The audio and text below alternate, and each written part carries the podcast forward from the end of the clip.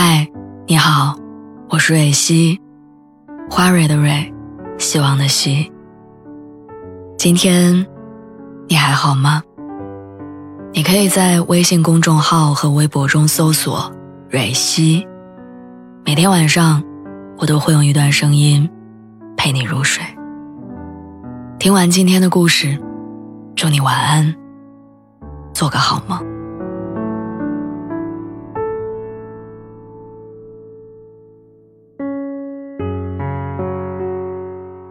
我曾经在微博上看到一句话，说好的关系是麻烦出来的。当时作为一个母胎单身二十五年的人，我并不理解这句话，发给闺蜜，她说：“你知道你为什么母胎了吧？就是界限感太强。”其实我明白她口中的界限感，不过是说我不喜欢示弱，更不喜欢麻烦别人，以至于我很难和别人建立亲密关系。很多年之后，我才明白。我麻烦你这个行为存在的意义，很大程度上不在于我，而在于你；不在于提要求的人，而在于被需要的人。母胎单身了二十五年的时候，终于觉得自己应该为恋爱做点什么，于是先是积极的找身边的朋友介绍相亲对象，还在常逛的论坛发了征友的帖子，因此认识了很多人，也有过心动的对象。我见到的第一个男生是从事金融行业的，待人接物礼貌周到。那天他说要来公司楼下接我，然后去吃饭。我急着回复他：“你过来太折腾，还是直接到餐厅见面吧。”吃完饭他要送我回家，我依然条件反射一样的说：“别了，都这么晚了，耽误你休息。”再后来第二面、第三面，我依旧很好的维持了自己作为牡丹的通病。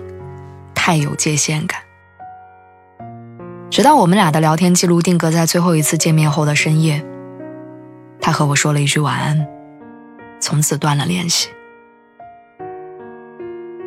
第二个约会的心动男生是一个建筑设计师，面相随和又很风趣。我们俩第一次见面在商场里逛了很久，他很顺手的帮我拿着围巾提着东西，任我怎么拒绝都不行。他工作很忙。好几次下班说要来找我，我仍然是那一套词。这么晚了，你过来太折腾，别来了，不用了，谢谢。后来他也不再提起，再往后，也彻底不再找我。那时候我真的想不明白，为什么明明开始的时候好好的，结束的时候却是同样的潦草。其实拒绝对方送我回家的时候，我并不是不愿意，而是真的不想麻烦他。拒绝对方帮我拿东西，也是发自内心的觉得不该如此理所当然。但我从未想过，感情里这些过分懂事的时刻，也是将对方推远的时候。有些时候，“懂事儿”这个词在感情里并不是褒义的，它只会让人突然感受到，原来自己不被需要。于是，在经历过恋爱之后，我才意识到，那些亲密又稳固的关系，不只有时间的加持，更重要的是在相处过程当中，一次又一次的彼此需要。正是因为觉得你很重要，所以才想被你需要。